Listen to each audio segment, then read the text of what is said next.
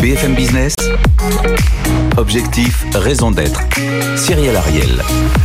Bonjour à toutes et tous, j'espère que vous allez bien. Cette semaine, on vous propose une mission gourmande avec des snackings sains. Nous recevons le directeur général de Carambar Co et face à lui, la challengeuse de la semaine, c'est la jeune start-up Funky Veggie. On rentre tout de suite dans le cœur du sujet. Ils sont là, ils sont deux et ils s'engagent. BFM Business. Objectif, raison d'être. Les entreprises face aux défis de la RSE. Et nous sommes ravis cette semaine donc de vous proposer une émission gourmande avec Thierry Gaillard. Vous êtes le président de Carambar Co. Et face à vous, nous avons la jeune challengeuse, la cofondatrice de Funky Veggie avec Camille Azoulay. Alors, on va rentrer tout de suite dans le cœur du sujet. Donc, Carambar Co, c'est un groupe qui a été fondé notamment en 2017. Vous avez 14 marques. Alors, ça regroupe Carambar, Louti, Michoco ou encore Poulain ou encore Créma. Et vous êtes sur 5 sites en France et vous vendez dans une quarantaine de pays, principalement en Europe. Et en face, la startup Funky Veggie, vous êtes né, j'aime beaucoup, lors d'un startup weekend euh, en 2018. Vous avez six gammes de produits dans, euh, présents dans plus de 1000 points de vente et vous avez notamment une communauté de plus de 100 000 followers sur Instagram. Alors Carambar Co, quand on est euh, comme ça une marque qui regroupe quand même 14 marques, un groupe de 14 marques, c'est quoi votre raison d'être? Quand on fait des produits gourmands eh ben, C'est très simple. Quand on a fondé la société euh, il y a 4 ans, on a décidé d'abord de, redresser, de moderniser des belles marques de la confiserie et du chocolat euh, français, hein, qui étaient un petit peu laissées tomber quand même. Donc euh, ça, c'est la première chose. La deuxième, c'était de relocaliser la production en France. Ça nous tenait à cœur de fabriquer en France. On a relocalisé non seulement la production, mais on a essayé de plus en plus de nous approvisionner en matière, en emballage localement. Et puis troisièmement, de faire des produits, nous, ce qu'on appelle bons et bons, c'est-à-dire des produits gourmands et en même temps de plus en plus naturel. On va en parler d'ailleurs de ce label Bon et Bon. Et vous, quelle est la raison d'être de Funky Veggie quand on arrive, voilà, il y a trois ans sur ce marché où il y a déjà beaucoup d'acteurs?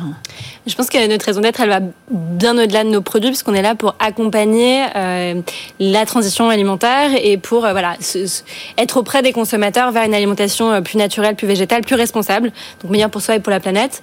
Et on le fait à travers nos produits, mais on le fait de manière très large euh, en voilà en partageant énormément de contenu, en étant une marque média euh, euh, et, et, on est aussi redevable d'un point de vue impact auprès de nos investisseurs puisqu'on a des investisseurs d'impact. Donc on, on a pour but d'allier business et éthique. Et vous avez une question ou pas pour Karen Barenko concernant la pédagogie, notamment sur les produits sucrés? Oui, je trouve ça, je trouve ça intéressant parce qu'en effet, vous faites plein plein d'efforts et c'est un exemple. Et pour nous, vous ouvrez la voie à plein d'aspects, notamment sur les emballages. Mais mais je pense qu'aujourd'hui, les marques, on, on, doit parfois aller au-delà des produits. évidemment, euh, c'est facile de dire à notre échelle, mais vous avez derrière vous tout un historique. Comment est-ce que, comment est-ce que vous faites pour aller plus loin euh, pour accompagner les modes de consommation, pour vraiment être dans la pédagogie et pas juste parler du produit, mais parler de tout ce qu'il y a autour et de tout ce qu'il y a dans une journée, ce qu'on mange, etc. Oui, bien sûr. Même pour les parents, surtout, on en reviendra pour le débrief avec Marianne Derès, mais effectivement, d'un point de vue, quand on a parents, comment on fait pour se dire, voilà, il y a un produit sans huile de palme, l'autre, il y a de la RSPO, puis d'autres, carrément, il n'y en a pas. Comment vous faites pour éduquer effectivement le consommateur ou même les parents C'est pas simple parce qu'il y a beaucoup d'offres sur le marché, il y a beaucoup de choses et le consommateur peut, peut s'y perdre. Alors nous, on essaye d'abord, de, encore une fois, de rénover nos recettes euh, historiques, de lancer des nouveaux produits plutôt allant vers de plus en plus de naturalité, hein, des colorants naturels, des arômes naturels, d'enlever la gélatine animale progressivement pour aller vers de la pétine de fruits. Et puis on le dit, on le dit aux consommateurs. Euh, on, essaye d'être dans une, une consommation euh, responsable. Je veux dire, des bonbons, les, le consommateur français en achète, euh, je crois, euh, dix fois par an. C'est pas énorme. Et je préfère que le consommateur achète raisonnablement des bonbons et durablement, voilà, plutôt que ce soit on soit dans une, une critique systématique de ces produits. Alors effectivement, vous êtes en pleine reformulation actuellement. Par exemple, au niveau des colorants naturels, vous avez 85% de colorants naturels avec l'objectif d'atteindre 100% d'ici à 2000, euh, 2024. C'est Oui, bien ça. Et pareil aussi pour les arômes. Vous avez Mhm. 50% d'arômes naturels Oui. avec l'objectif d'atteindre 70 en 2024. Et effectivement, vous aviez une question, Camille Azoulay, sur le label Bon et Bon. Oui, bah c'est vrai que nous, on, on a aussi euh, plein d'expressions qu'on utilise. Par exemple, on dit beaucoup que nos produits n'ont rien de bizarre à l'intérieur, mais derrière, il y a un cahier des charges qui est extrêmement exigeant. Ouais. Euh, donc, euh, avec euh, des notes Nutri-Score, des Lucas élevés, euh, euh, du 100% naturel, du 100% végétal, sans sucre ajouté, sans sucre raffiné, etc. Bref, c'est vraiment très détaillé. Et c'est vrai que quand j'ai parcouru votre site et que je voyais bon et bon, j'ai eu du mal à comprendre, surtout que je disais qu'en 2017, depuis 2017, 80% de vos lancements étaient bons et bons. Bon, mhm. déjà, je ne sais pas exactement ce que ça veut dire. Et, et quid de tout le reste? Donc, des 20% des autres lancements et puis de tout le reste, puisque vous avez derrière plein de produits qui existent C'est une bonne question parce que on, se cherche beaucoup, on sait chercher beaucoup et d'ailleurs on ne s'est pas totalement encore trouvé. Pour être, je vous donner trois exemples. On, a effectivement évolué vers des produits sans gélatine animale. Hein, c'est la, on va revenir avec de la pectine de fruits. La gamme Créma qui est passée en pectine de fruits et ça, ça remporte plutôt un beau succès. Il y a aujourd'hui pas mal de consommateurs qui, qui adhèrent à, ce, à, ce, pas qui est fait en, direction de, de, plus de naturalité et pas de, et pas de produits euh, d'origine animale. On a essayé a trois ans également de lancer des produits avec moins de sucre, hein, une, toute une gamme lutique, bonbons avec moins 30% de sucre et on a choisi de pas les remplacer par des édulcorants, mais plutôt par des fibres végétales, fibres de maïs, fibres de pois. Et ça a été un flop. Bah, je, vais, être franc, euh, c'est des produits qu'on a retirés du marché au bout de deux ans parce que le consommateur n'a pas adhéré, parce qu'il nous a dit finalement quand on achète des bonbons, on a envie de se faire plaisir. Quand on achète du carambar, il y a du caramel et on assume. Autant ils sont plutôt à, la, chasse au sucre caché hein, qu'on trouve dans des plats cuisinés, dans des, sauces, mais quand ils achètent du bonbon, ils assument totalement. Et donc se trouver entre ce, à quoi adhère le consommateur et ce qui est plus difficile, c'est pas toujours simple. Alors effectivement, moi je vais reprendre la question de, de Camille Azoulay. Quels sont vos critères derrière ce label? Ça que j'aimerais comprendre. c'est pas, d'abord, c'est pas un label, hein, c'est plutôt euh, un engagement interne. Qu'on, c'est plutôt des objectifs qu'on se fixe nous-mêmes. Hein, personne ne nous oblige à, à le faire. Euh, d'abord, c'est une marche forcée vers la naturalité, essayer d'éliminer tout ce qui est euh, d'origine artificielle, colorant, colorant et, et, et arômes, d'aller le plus vite possible vers des emballages recyclables. Hein, vous savez qu'aujourd'hui, le, un, sachet bonbon, c'est en, en plastique, c'est en polypropylène. c'est recyclable en théorie. Vous l'avez lancé sur la gamme Créma, c'est ça? Alors, le papier recyclable. Oui, tout à fait. C'est, c'est, ce qui est dommage, c'est que la, filière de recyclage n'existe pas en France. En, en, Allemagne ou au Danemark, par exemple, on recycle les, paquets de bonbons sans aucun problème. Donc il faudrait délocaliser pour aller chez nos voilà, ce qui est, ce qui est pas non plus euh, idéal. Et donc on a commencé sur la gamme à lancer des, des, des sachets en, papier avec des fibres, euh, la fibre papier recyclable. Est-ce que vous êtes challengé euh, pour venir aux recettes également par les consommateurs de Yuka Bien sûr. Bah, Vous êtes noté comment sur Yuka? Ah, pas, très bien, pas très bien, mais comme tous les produits euh, sucrés, comme tous les bonbons, comme ça vous force aussi, même en interne, à reformuler, à mettre forcément peut-être moins de sucre, etc. Alors, euh, ce que je trouve peut-être dommage hein, sur une application comme Yuka, mais on, suit évidemment ce qu'ils font et il y a beaucoup de consommateurs qui adhèrent, c'est qu'en fait, quoi que vous fassiez, euh, vous êtes dans le rouge. Je vais vous donner un exemple. On a lancé récemment un, un créma bio. Le produit est bio, il est vegan, il est 100% naturel, il est avec un emballage recyclable et il est rouge, ce qui est un petit peu dommage. Je trouve qu'au sein d'une catégorie de produits, il pourrait y avoir des différences entre des produits mieux disant et puis des produits peut-être un peu moins bien disant. Chez Funky Veggie, vous faites également attention par rapport à ces notations sur Yuka, par exemple Ouais, on fait énormément attention, c'est vrai qu'on développe aussi nos produits en ayant en tête euh, ces, choses-là, donc notamment Yuka et aussi Nutri-Score, parce que nous, on trouve que sur les emballages, aujourd'hui, voilà, on a refondu nos packs euh, et on a mis Nutri-Score partout, parce qu'on trouve que c'est un code couleur qui est traçable pour le consommateur, mais qui en effet a ses limites. Euh, et c'est sûr qu'un produit sucré, est un produit sucré et on peut pas le, le, le, transformer. Et quand on achète un produit sucré, a priori, on sait qu'on va s'attendre à avoir du sucre. Mais, euh, mais après, je pense que c'est quand même un outil qui, d'un point de vue pédagogie pour le consommateur, est très très intéressant, permet d'y voir plus clair, de déceler plein de choses. Et puis il y a aussi euh, de plus en plus de choses qui se mettent en place, notamment les comparatifs dans les rayons. Donc en fait, moi ce que je trouve intéressant, c'est pas de prendre ces notes dans l'absolu, euh, mais voilà, si on se compare, je sais pas comment ce créma-là euh, se compare à, à, ses petits copains du rayon, mais c'est ça qui est intéressant, je trouve. Et il y a euh, voilà une application comme Siga qui mesure le taux de transformation, le degré de transformation du produit. Là, va mettre des palmes d'or en fonction du rayon. Et ça, je trouve ça intéressant parce que pour moi, c'est des outils qui ne peuvent pas être considérés dans l'absolu, même si en effet, ils sont clés pour nous et que on trouve que ça, ça rend les choses très lisibles pour le consommateur. Et on en est où avec chez Carambarenco avec le, le Nutri-Score? Avec le Nutri-Score, écoutez, on a. C'est une bonne question. Pareil, nous sommes en réflexion. non, non, je vais être franc. Non, non, on n'est pas en réflexion. Pour l'instant, on n'a pas fait le choix d'aller euh, appliquer le, le Nutri-Score sur des produits. Non, non. Alors, concernant votre virage vegan, ça, voilà, ça me parle énormément. Effectivement, vous l'avez supprimé cette gélatine de porc, notamment donc dans votre gamme Créma, en remplaçant par la pectine de fruits.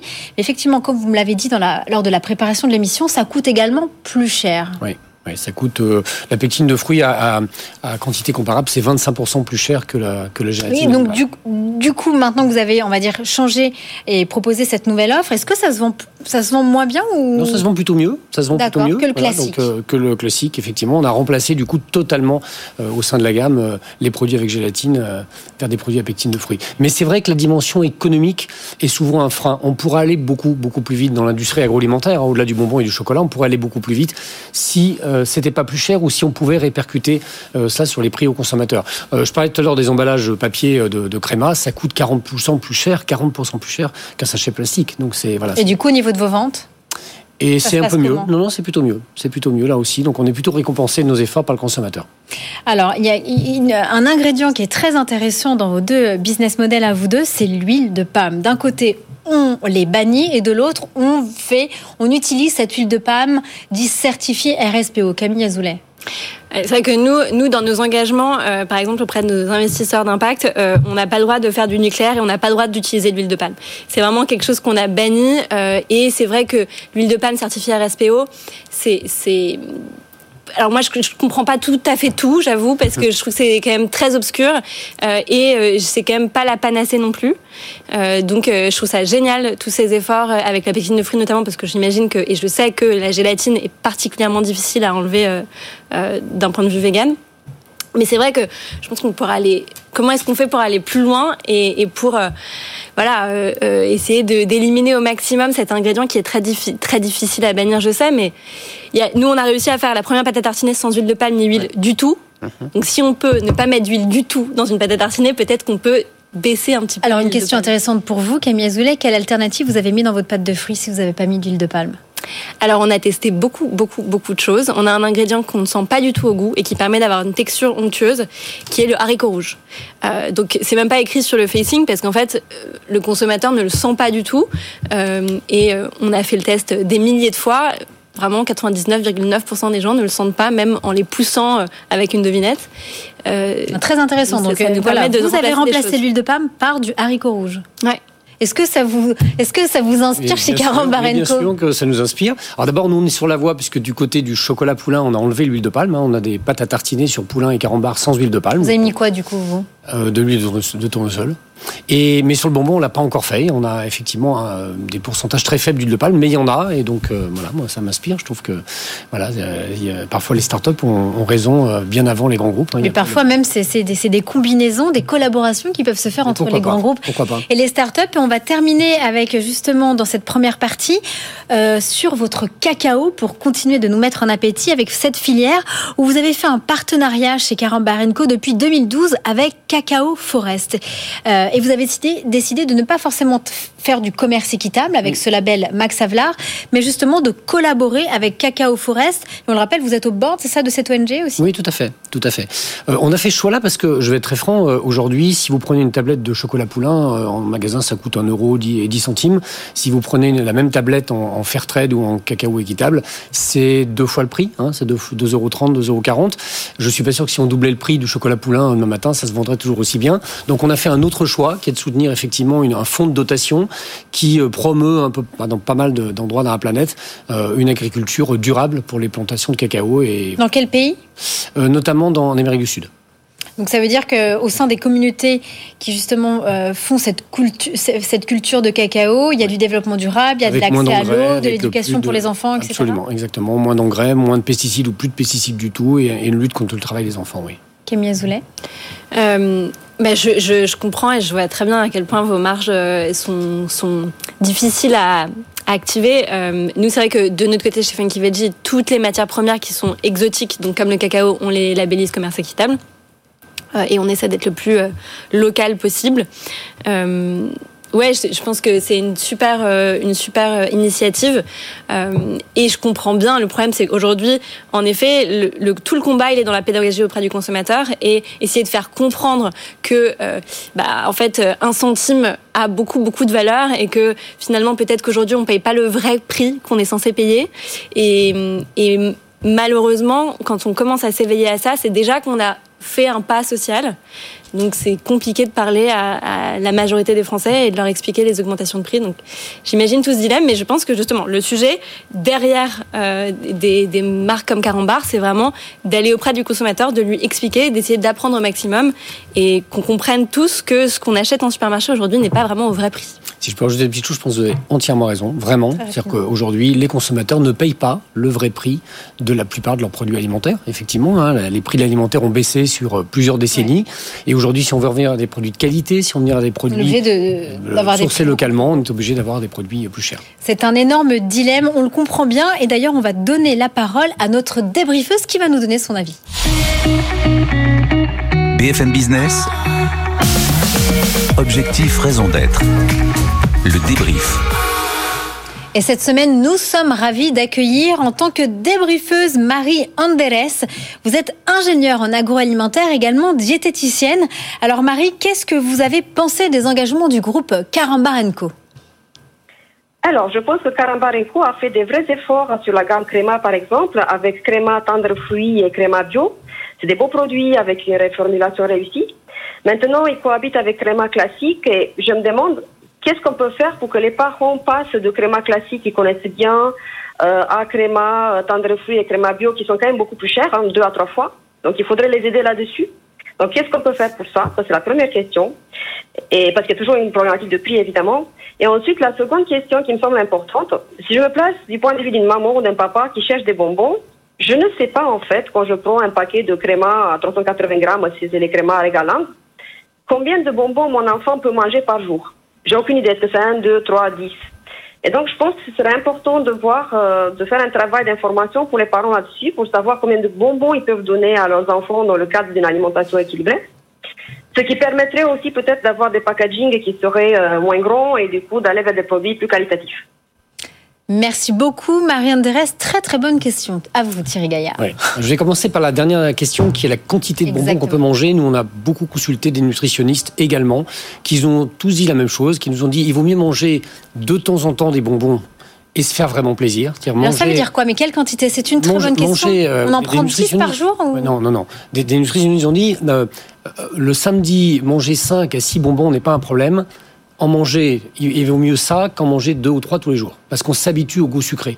Et donc très très clairement, ils disent la quantité n'est pas finalement très importante à condition que ça soit occasionnel. Voilà. Ce qui est plus grave, c'est quand un consommateur ou un enfant mange du bonbon, mais ça peut être aussi des biscuits, ça peut être des, des, des, des sodas tous les jours, parce que là, il s'habitue à ingurgiter du sucre, il s'habitue au goût sucré, et après, il a du mal à s'en passer. Très très bonne, ok, très bien. Et pour euh, la première question de Marie, en effet, c'est comment on aide les parents, comment on sensibilise les parents euh, pour aller euh, vers telle recette plutôt qu'une autre? Oui, ben ça c'est de la publicité à la télé, dans les magazines, sur Internet, sur les emballages. Et puis c'est, je dirais, le bruit médiatique hein, de tous les efforts qui sont faits par tout le monde pour, pour effectivement mettre l'accent. Vous parliez des applis euh, type Yuka ou d'autres. Euh, voilà, il y, a il y, a toutes sortes de façons, petit à petit, d'éduquer le consommateur pour l'apprendre à mieux manger, hein, tout simplement. Mais vous, en fait, euh, d'un point de vue, on va dire, du fabricant, c'est à vous de communiquer sur les packaging. C'est les emballages. Et, et, quand je vous entends, c'est-à-dire, c'est les consommateurs doivent prendre leur responsabilité dans ces cas-là d'avoir un Yuka sur, dans sa poche. Oui, un Yuka ou encore une fois euh, s'informer. Euh, il y a, plein d'autres façons de, s'informer. Je crois que nous on fait notre boulot pour dire que les produits existent, qu'on les met sur le marché, qu'on s'efforce effectivement de faire les choses bien ou mieux en tout cas, et puis aux consommateurs ensuite de choisir. Marianne Derès, vous êtes satisfaite des réponses? Alors, je pense qu'il faudrait peut-être aider un peu plus les parents parce que devant le créma classique que moi j'ai mangé quand j'étais petite et les nouveaux crémas qui sont un peu différents, en packaging aussi différent à l'aspect, il y a peut-être vraiment une communication à faire pour que le parent passe de l'un à l'autre. Sinon, on a tendance à aller quand même vers le créma qu'on connaît et le créma qui en fait a un prix euh, connu aussi. Hein. Donc, je pense que là, peut-être qu'il y a un travail euh, du, du, fabricant. Ouais. Très bien, je vais retenir la leçon. Merci infiniment. Mais sinon, bravo pour les formulations, les nouvelles, c'est très très bien, franchement. Merci beaucoup. Merci beaucoup Marie euh, Anderes. On passe tout de suite à l'impact de la semaine. BFM Business. Objectif, raison d'être. L'impact de la semaine. On reste bien évidemment dans le secteur et on donne un coup de projecteur sans jeu de mots avec Tiny Birds, une start-up qui a trois ans et demi, qui a été fondée par deux entrepreneurs. Alors eux, pour des snacking sains, ils se sont engagés à faire des productions avec 65% de fruits, qui sont les le premier ingrédient et non du sucre par rapport aux autres. Ils parlent également de gélifiants végétaux, une volonté forte de n'utiliser que des produits végétaux. Ils communiquent également sur la non-utilisation d'arômes, de colorants ou encore de conservateurs. Et ils ont une production encore artisanale, made in France, pour ne pas dire euh, Île-de-France, à Volpénil dans le 77. Leur réseau, de distribution actuellement, c'est en épicerie fine sur leur site internet ou encore en B2B, en B2B dans les stacking d'entreprises ou encore les goodies.